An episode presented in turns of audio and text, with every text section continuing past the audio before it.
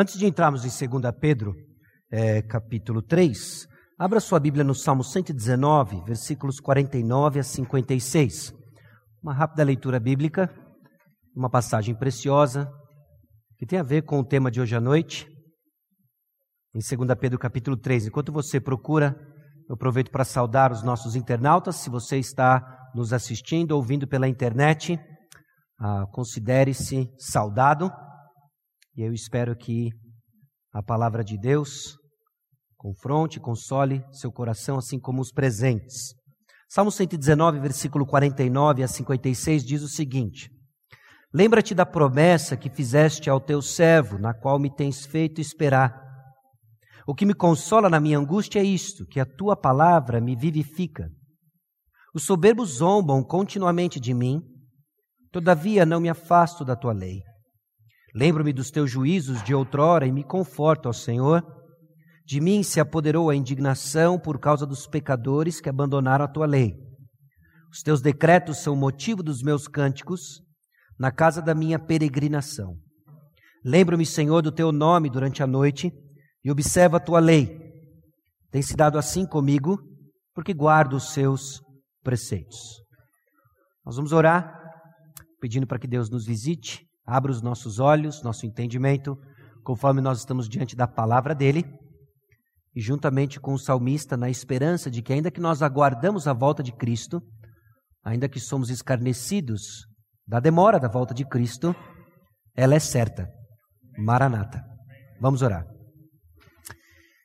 Senhor nosso Deus e Pai, aqui chegamos diante do Senhor, confessando nossa instabilidade, confessando a Deus a superficialidade, muitas vezes, da nossa fé, e clamando que o Teu Santo Espírito abra o nosso entendimento às verdades que estamos prestes a ler, ouvir que fique impressa em nossos corações. Conceda-nos a graça, ó Deus, de termos nossa esperança renovada na realidade de que um dia o Senhor voltará cumprindo a tua promessa. De que um dia, ó Deus, gozaremos de novos céus, novas terras, nova terra. Que o juízo é real. Crie em nós, então, ó Deus, o temor em resposta às promessas da tua vinda, dos novos céus, nova terra Conceda-nos a graça, ó Deus, de perseverarmos enquanto aguardamos e aguardamos em dias difíceis. Fala conosco, Senhor. Nome de Jesus. Amém. Nós estamos na penúltima mensagem da nossa série em 2 Pedro, na segunda epístola de Pedro. E hoje nós vamos abrir em 2 Pedro capítulo 3, versículos 1 a 7.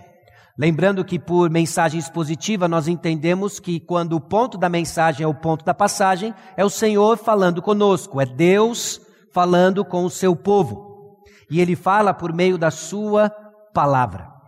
Antes de lermos efetivamente 2 Pedro capítulo 3, versículos 1 a 7, eu quero refletir com você sobre o perigo do falso. O perigo, o perigo do falso. Não é incomum nós ouvirmos nos noticiários de que foi apreendido ah, uma cota ou uma remessa de medicamentos falsificados ou de produtos falsificados. Dependendo do que nós estamos falando, dependendo da que, qual é a intenção da falsificação, os perigos são diversos.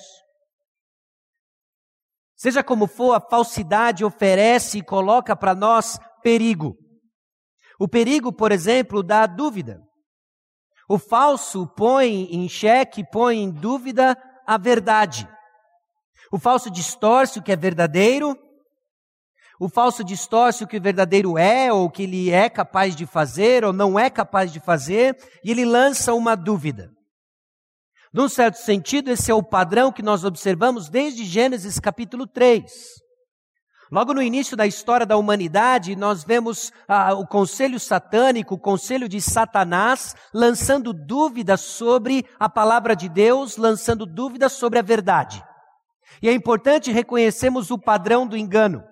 É importante reconhecermos o padrão da falsificação, porque isso não ficou, meus irmãos, em Gênesis capítulo 3. Tem sido assim ao longo da história. Logo no início, em Gênesis capítulo 3, versículo 1, nós vemos Satanás, a serpente, lançando dúvidas sobre a verdade. Mas a serpente, mais sagaz que todos os animais selváticos que o Senhor Deus tinha feito, disse à mulher: É assim que Deus disse: Não comereis de toda a árvore do jardim. É uma pergunta cuja intenção não é obter uma resposta. A intenção é lançar a dúvida. Irmãos, o falso não começa negando ou substituindo a verdade. O falso começa lançando dúvidas sobre a verdade.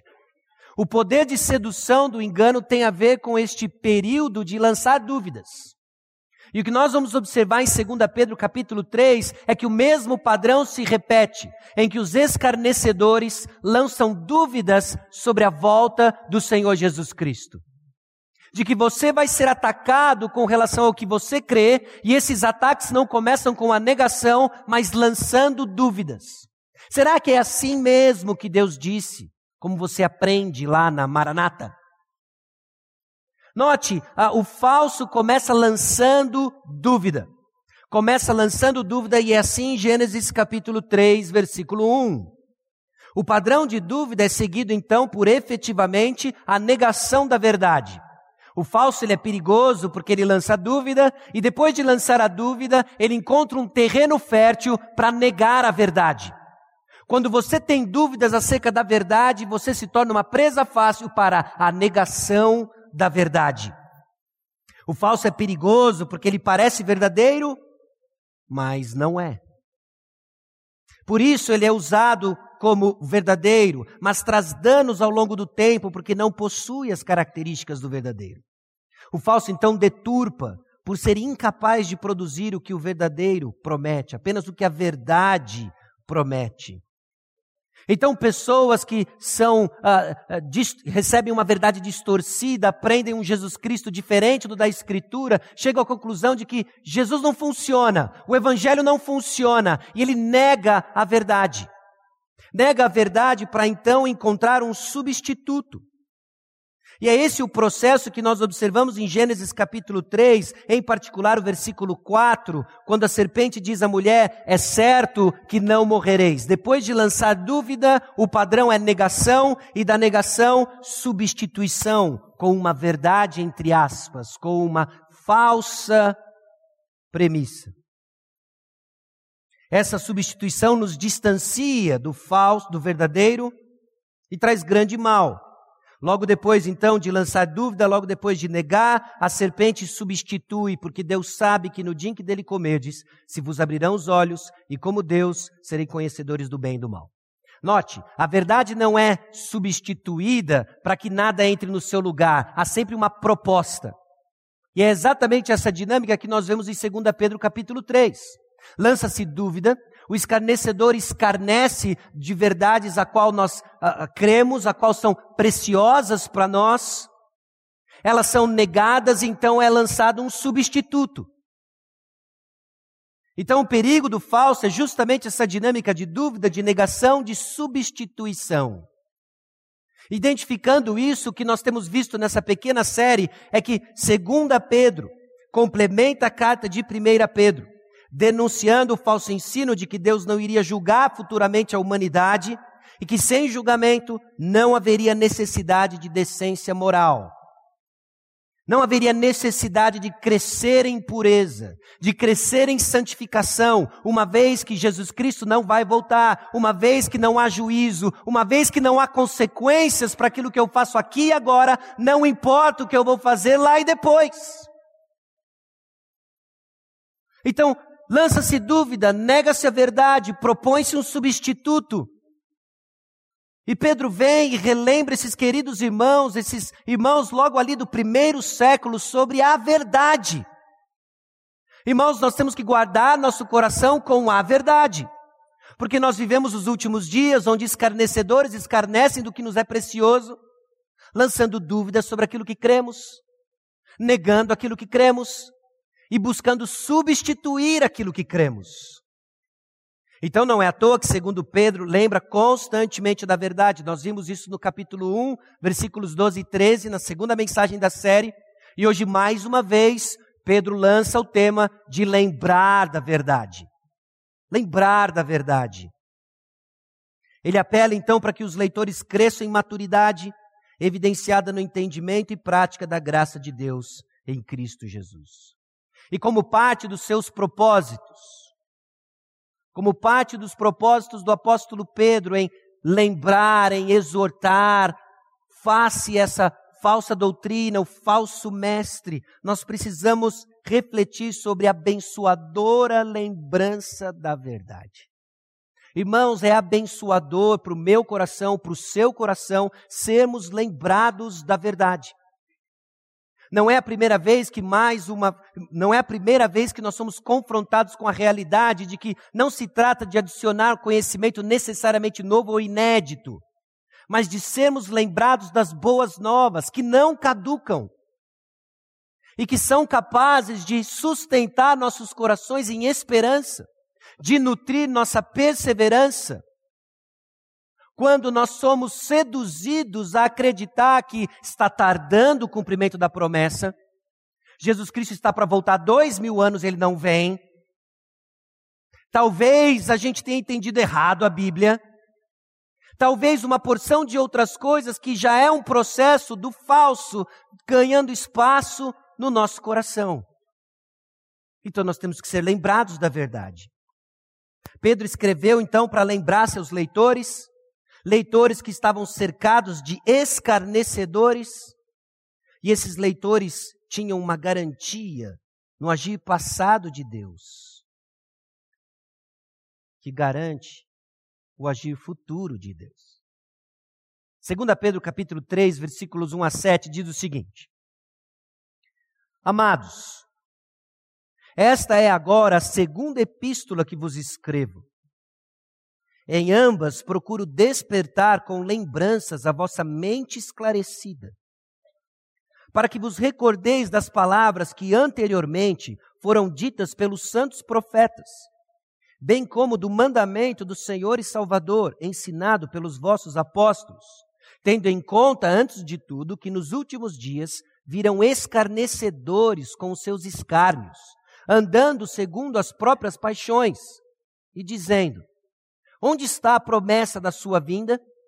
Porque desde que os pais dormiram, todas as coisas permanecem como desde o princípio da criação.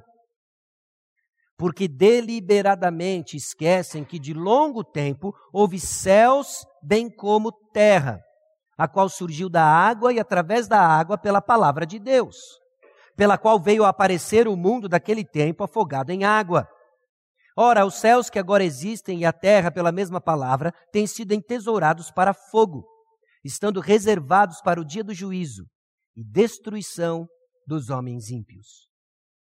O que nós lemos é a palavra de Deus. Meus irmãos, a lembrança do agir gracioso e salvador de Deus combate a ameaça do falso ensino escarnecedor. Tão óbvio quanto esquecido é que a lembrança do agir gracioso e salvador de Deus combate a ameaça do falso ensino escarnecedor. Lembre, em 1 Pedro nós fomos exortados, nós fomos consolados de que existe uma ameaça, existe uma pressão externa à igreja. Grande parte das pressões que o apóstolo Pedro lida em sua primeira carta são externas à igreja. Em 2 Pedro, o que nós temos observado é que essas ameaças agora estão dentro da igreja. São ameaças internas que vêm disfarçadas de falso ensino, de ensino, ensino falso.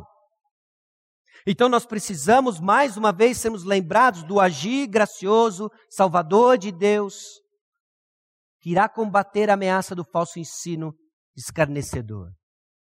Precisamos ouvir, lembrar e meditar na verdade que transforma. Caso contrário, seremos vítimas do ensino que escarnece da verdade, que zomba da verdade. Então, ponto 1. Um, nos dois primeiros versículos, lembre das palavras de Jesus. Lembre das palavras de Jesus, de Jesus. Logo nos versículos 1 e 2, o apóstolo Pedro nos ajuda a entender o que? O que é importante? Qual é o ponto que ele coloca para nós? A palavra de Deus pregada e recebida irá despertar nossas lembranças da verdade. É quase como se o apóstolo Pedro assumisse de que uh, nós, por vezes, caímos numa leve soneca, num leve sono. Nós ficamos distraídos. E quando estamos com sono, quando estamos distraídos, nossas, nossos reflexos, nossa resposta tende a ser mais lenta.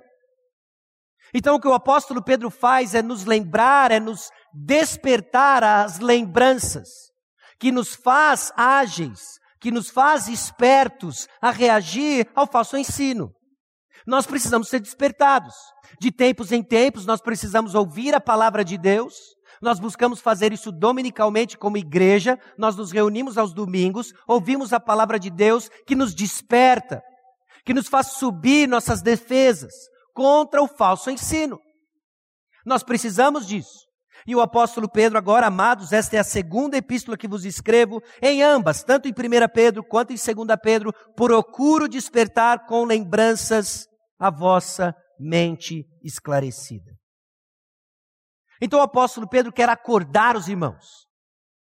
O que Deus quer, meus irmãos, é que a gente acorde. Acorde porque nós somos constantemente cercados por falso ensino. Nós somos constantemente tentados e seduzidos pelo engano. Muitas vezes não é o engano que vem de fora, mas o engano que nós mesmos compartilhamos uns com os outros. Ainda dentro desse processo de santificação, e eu ainda quero colocar dentro dessa categoria de uma uh, inocente ignorância, em que nós compartilhamos um ensino talvez não preciso, um ensino falso, e que nós precisamos constantemente ser reafirmados da verdade, despertados com essas lembranças e despertados em nossa mente esclarecida. Aonde essa lembrança nos encontra é na nossa mente esclarecida. A lembrança da verdade, ela é ativa e ela é ativa na nossa mente esclarecida. E o que é essa mente esclarecida?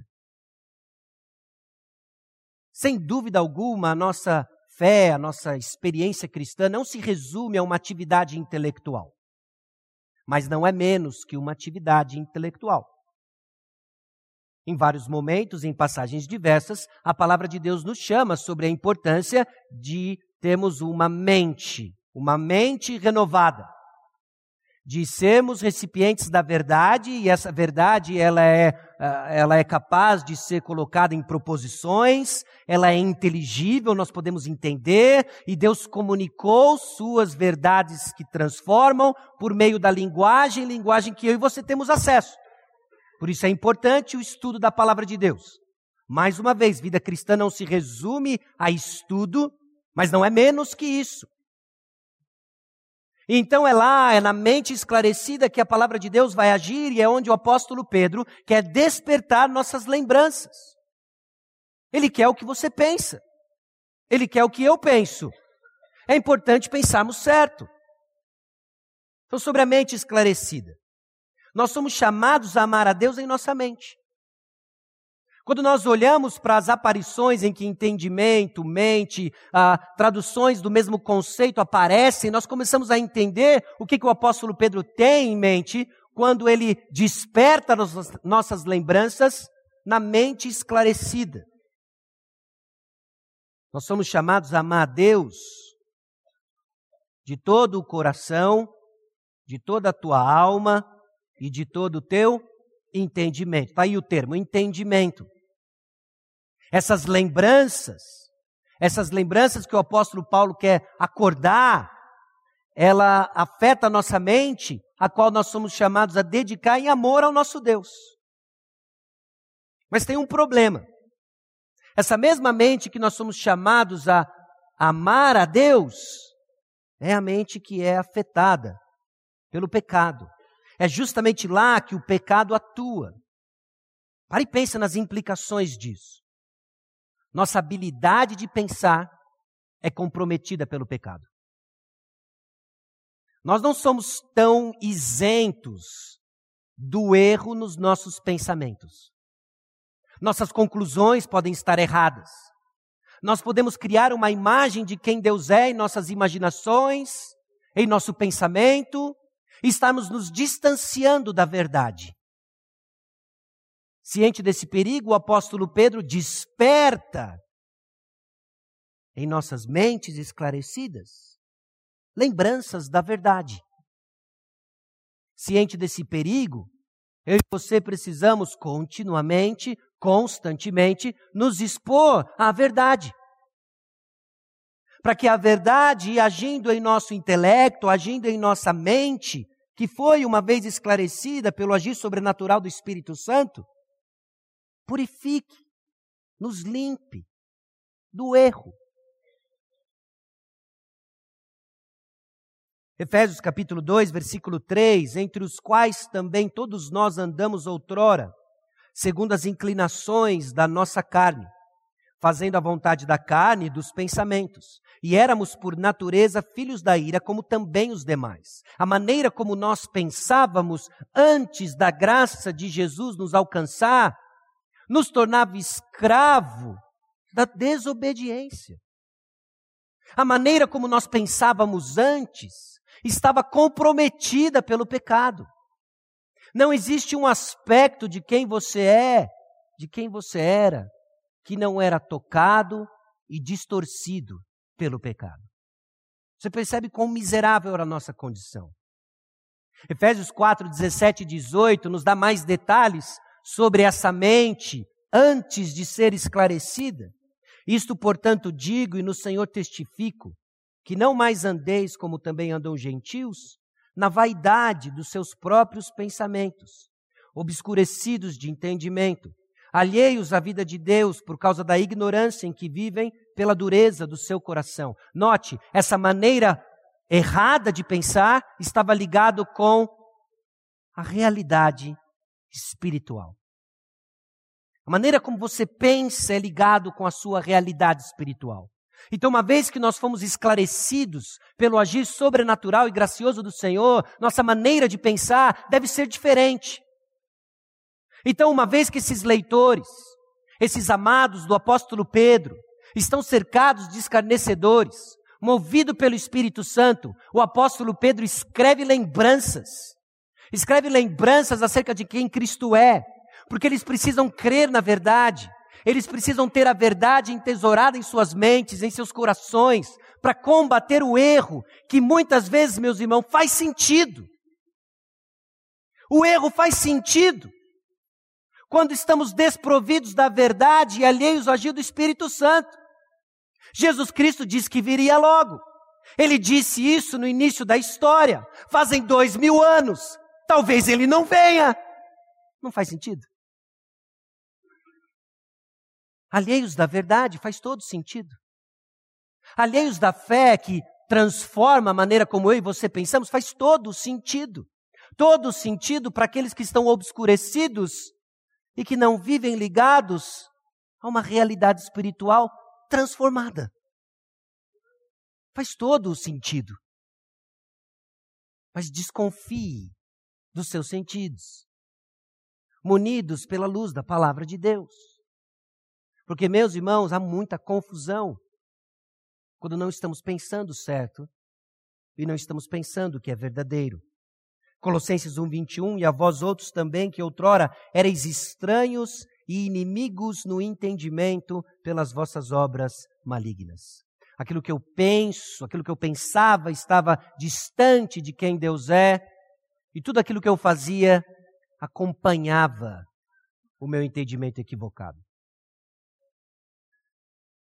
Mas nessa mente, que nós somos chamados a amar a Deus, e não conseguíamos, porque onde era o pecado atua, é justamente lá que a transformação acontece.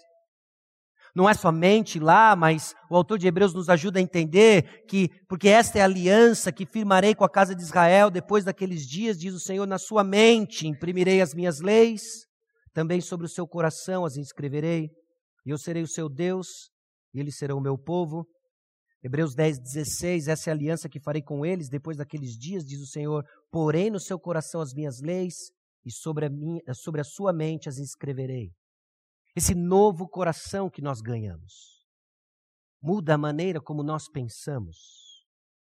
E é por meio então dessa mente esclarecida que reconhecemos o verdadeiro. O apóstolo João nos ajuda a entender também, sabemos que o Filho de Deus é vindo e nos tem dado entendimento para reconhecermos o verdadeiro e estamos no verdadeiro em seu Filho Jesus Cristo. Este é o verdadeiro Deus e a vida eterna. Note, pessoas chegam ao entendimento de quem Deus é não por nossa persuasão, pessoas chegam ao entendimento de quem Deus é não pela nossa lógica, um mais um igual a dois. Sem sombra de dúvida, nossa fé faz sentido, nossa fé está em plena harmonia com o mundo criado, mas pessoas chegam ao entendimento de quem Deus é pela ação sobrenatural do Espírito de Deus.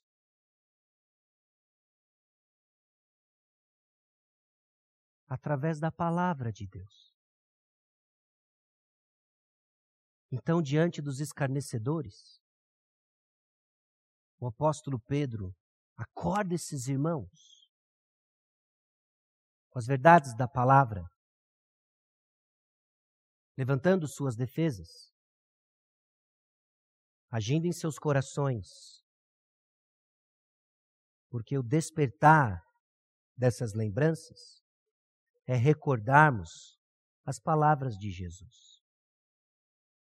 A palavra de Deus pregada e recebida irá despertar nossas lembranças da verdade, e a lembrança da verdade é ativa em nossa mente esclarecida, e o despertar delas nos recorda das palavras de Jesus. Note o versículo 2. Para que vos recordeis das palavras que anteriormente foram ditas pelos santos profetas, bem como do mandamento do Senhor e Salvador, ensinado pelos vossos apóstolos. As palavras de Jesus foram ditas por meio dos santos profetas e dos apóstolos. Nós já vimos em vários pontos, tanto em 1 Pedro quanto em 2 Pedro, verdades importantes sobre o que cremos ser a Bíblia a palavra de Deus. De que quando abrimos a palavra de Deus, quando abrimos a Bíblia, que Deus nos deu por meio de profetas e apóstolos, o que Pedro nos ajuda a entender é que é o próprio Senhor Jesus Cristo falando conosco. Não são palavras de homens. 2 Pedro 1, 19 a 21, temos assim tanto mais confirmada a palavra profética, e fazeis bem atendê-la como a uma candeia que brilha em lugar tenebroso, até que o dia clareie e a estrela da alva nasce em vosso coração. Sabendo primeiramente isto, que nenhuma profecia da Escritura provém de particular elucidação, porque nunca jamais qualquer profecia foi dada por vontade humana. Entretanto, homens santos falaram da parte de Deus, movidos pelo Espírito Santo. O contraste que Pedro faz entre a palavra de Deus, as lembranças que ele compartilha com esses irmãos, versus os escarnecedores, já começa por aquilo que os move. O que move os profetas, o que move os apóstolos é o Espírito Santo, não é a sua vontade. Ninguém, por mais bem intencionado, seria são o suficiente para deixar para nós a Bíblia porque ela vem e confronta nossas vontades. Ela vem e nos dá exatamente aquilo que nós não queremos ouvir, mas precisamos ouvir. Ela foi deixada movida pelo Espírito Santo. Isso também já apareceu em 1 Pedro capítulo 1, versículo 10 a 12, foi a respeito dessa salvação que os profetas indagaram e inquiriram os quais profetizaram acerca da graça a vós outros destinada, investigando atentamente qual ocasião ou quais as circunstâncias oportunas indicadas pelo Espírito de Cristo, que neles estava, ao dar de antemão testemunho sobre os sofrimentos referentes a Cristo e sobre as glórias que o seguiriam. A eles foi revelado que, não para si mesmos, mas para vós outros, ministravam as coisas que agora vos foram anunciadas por aqueles que, pelo Espírito Santo enviado do céu, vos pregaram o Evangelho, coisas essas que anjos anelam perscrutar. Aquilo que profetas e apóstolos deixaram foi acerca da salvação, são as palavras de Jesus. Essa é a mensagem.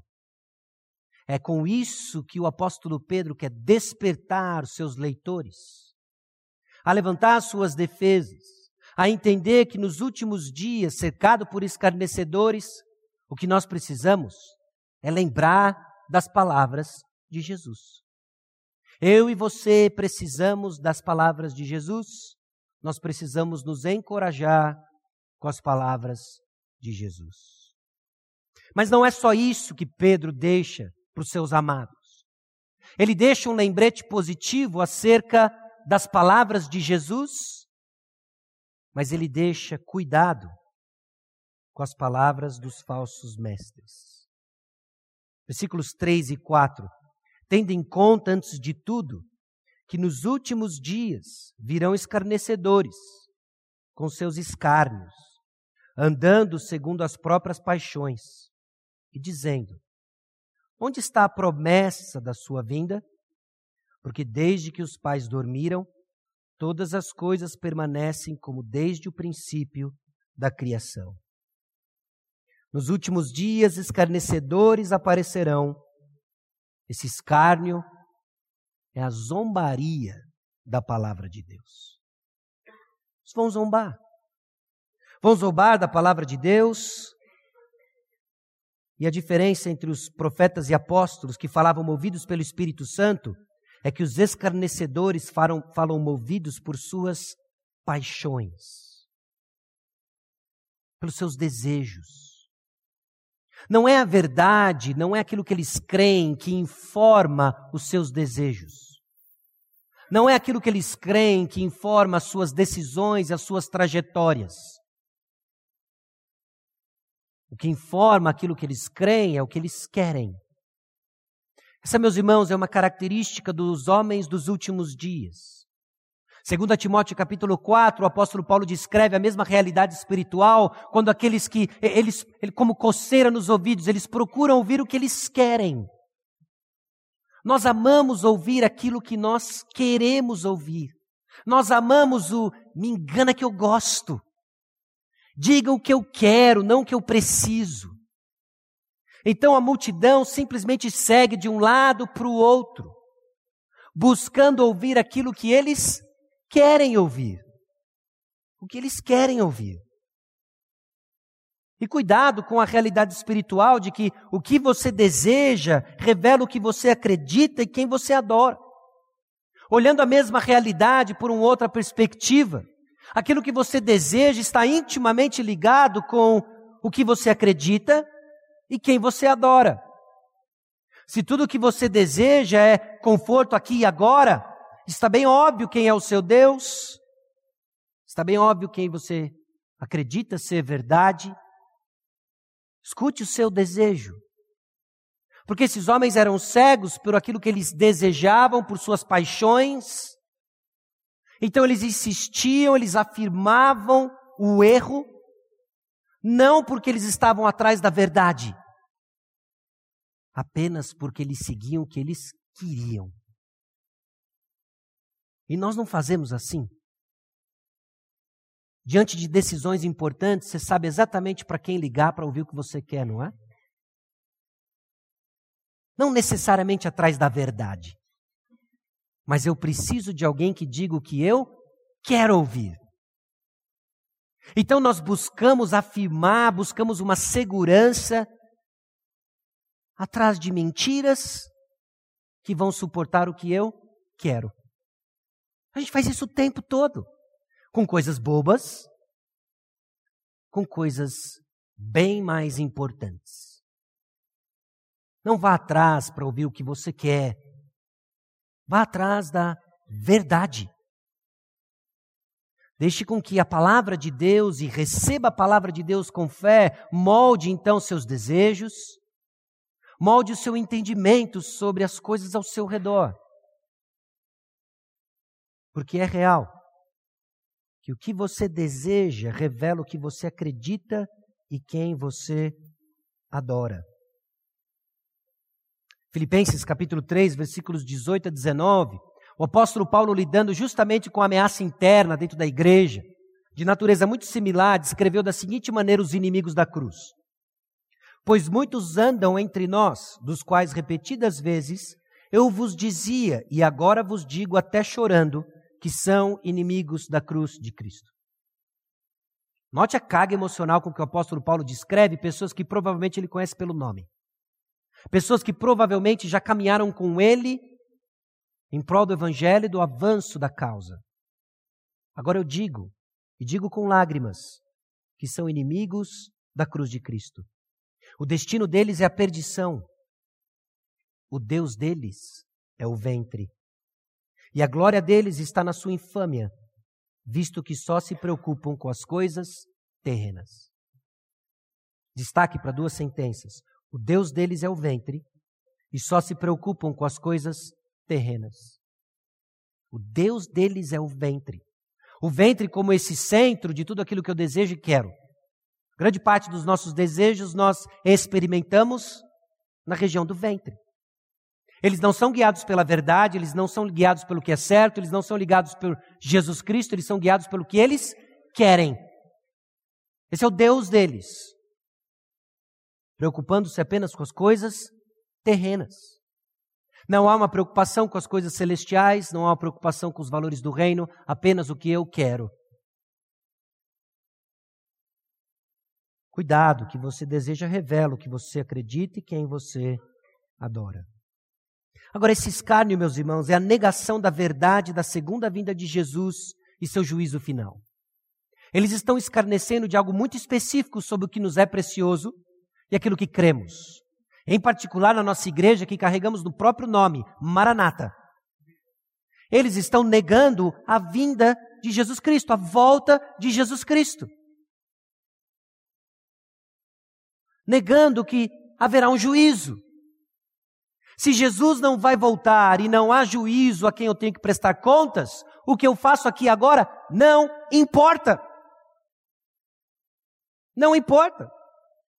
E essa é uma segunda característica e uma segunda característica ética do erro que estava invadindo a igreja desses amados irmãos do apóstolo Pedro. De que viviam uma vida libertina. Eu faço o que eu quero. Eu sigo as minhas paixões. Eu sigo os meus desejos porque eu não vou prestar contas para ninguém. Uma criança sabe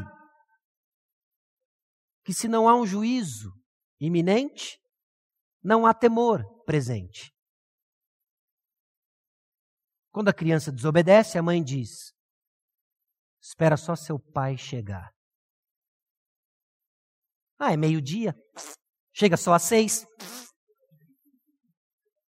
Duas da tarde. Três da tarde. Seis. A porta abre, é o pai. O dia do juízo chegou.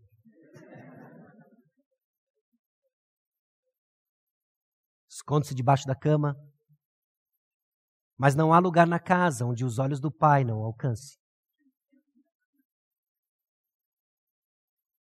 ele vai prestar contas. A mãe sabe que o temor do pai é um elemento forte de persuasão. E ela usa. Espere o pai chegar. Você vai falar com o seu pai. Uh, o bicho pegou. O bicho pegou. Agora, o que esses camaradas estão fazendo na igreja é dizendo: o pai nunca mais vai chegar. Se o pai não vai voltar, hoje é dia de festa, folia, e eu faço o que eu quero. Mas Jesus Cristo vai voltar. Meus irmãos, isso tem implicações em como nós vivemos. Isso tem implicação naquilo que nós buscamos. Isso tem implicação no que nós desejamos.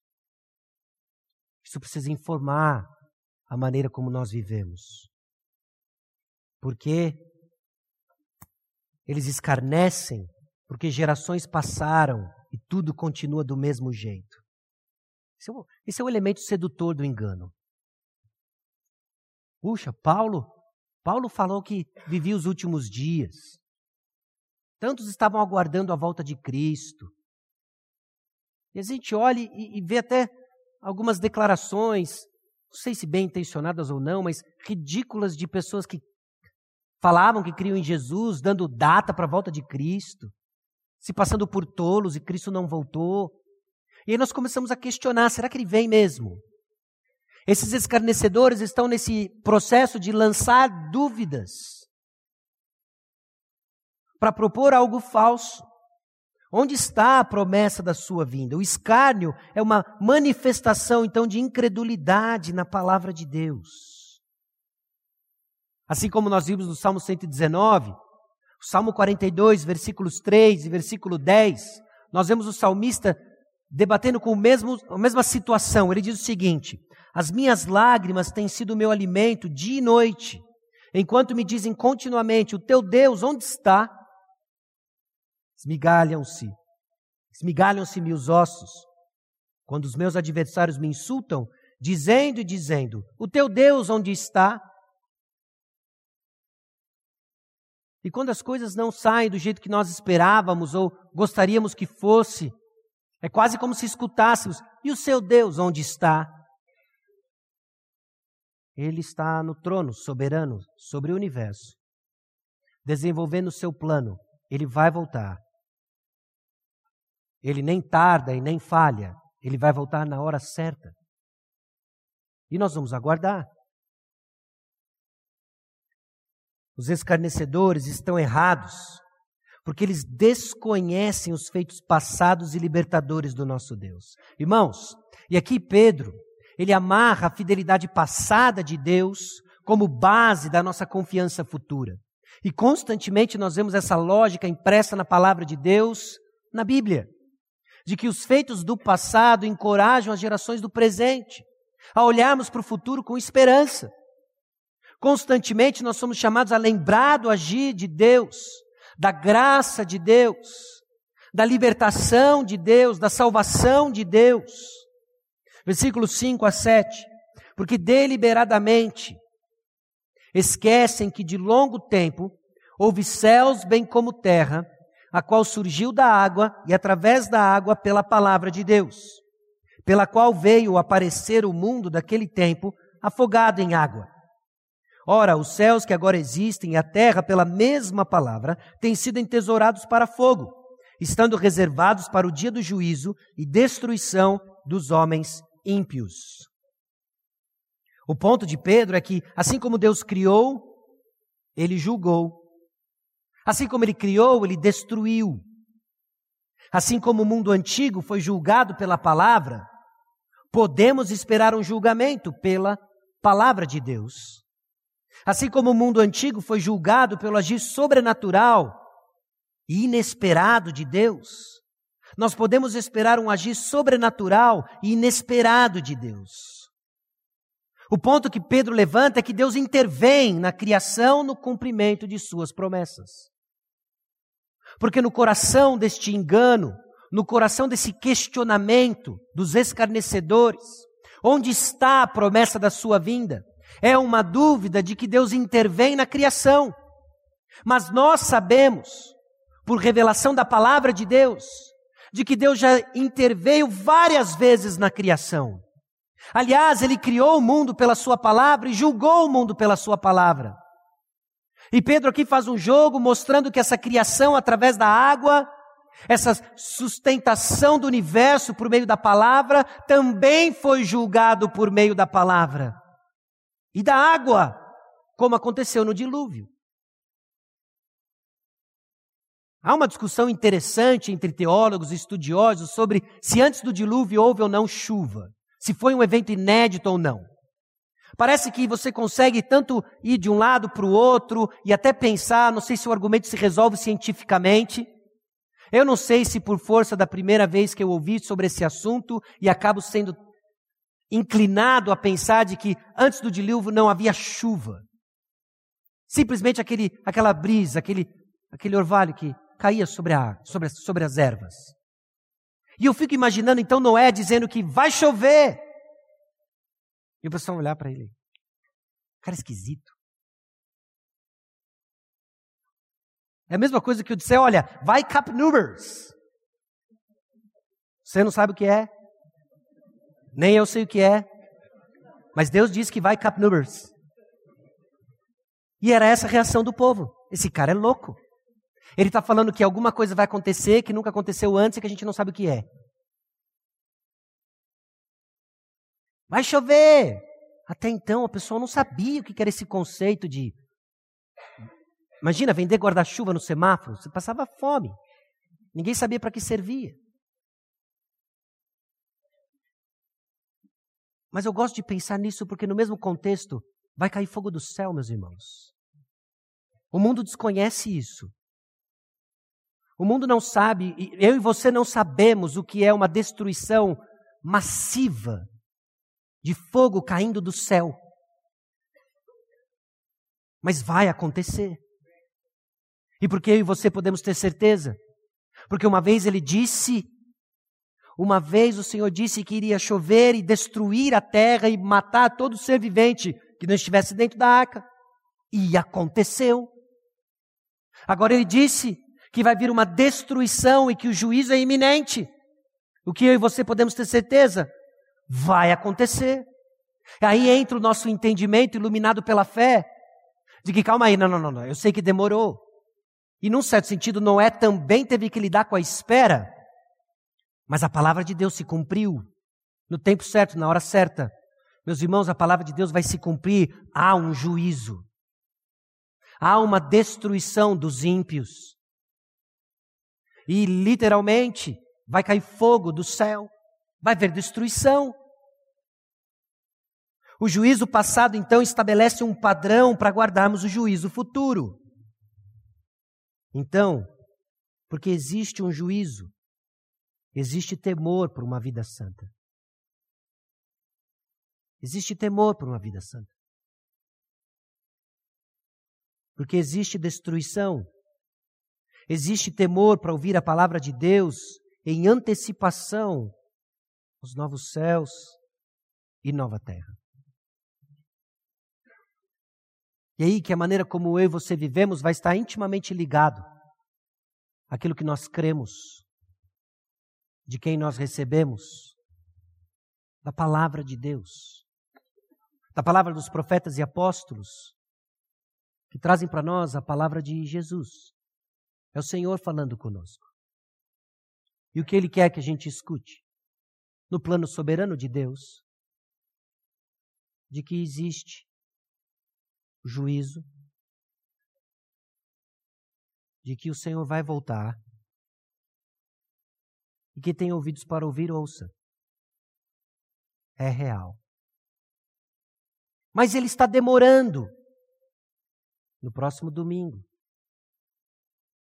nós vamos ver a razão da demora do Senhor e que não podia ser melhor, que está ligado à misericórdia, o seu amor e a sua graça para com aqueles que são seus.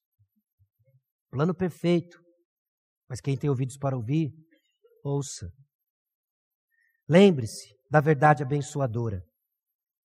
As palavras de Jesus foram registradas na Bíblia por meio de profetas e apóstolos. É o Senhor falando conosco. Não é a palavra de um pastor, não é um mero registro histórico de um profeta e um apóstolo, é Jesus Cristo falando conosco. O falso ensino leva à incredulidade na palavra de Deus, manifesta em uma vida de impureza.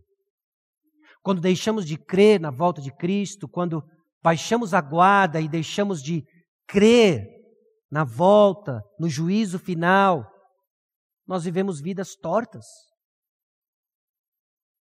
E o agir fiel e passado de Deus cria para nós o firme fundamento para guardarmos a consumação final com certeza e esperança. Certeza e esperança. O que estamos experimentando então agora é ouvir a palavra de Deus, o próprio Deus falando conosco, nutrindo nossos corações com verdade, forjando em nós perseverança e mantendo viva a esperança de que Maranata, Jesus Cristo voltará. Vem, Senhor Jesus Cristo. A lembrança do agir gracioso e salvador de Deus combate a ameaça do falso ensino escarnecedor. Baixe sua cabeça, vamos orar.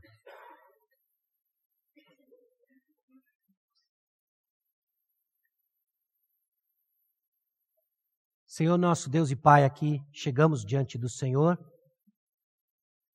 Gratos a Deus porque, num contexto de tanta instabilidade, num contexto de escárnio, num contexto, a Deus, em que somos zombados pela fé que professamos, nós podemos ter mais uma vez confirmado em nossos corações, ao ouvirmos da tua palavra, de que Jesus Cristo voltará. Nutra, Deus, nossa esperança.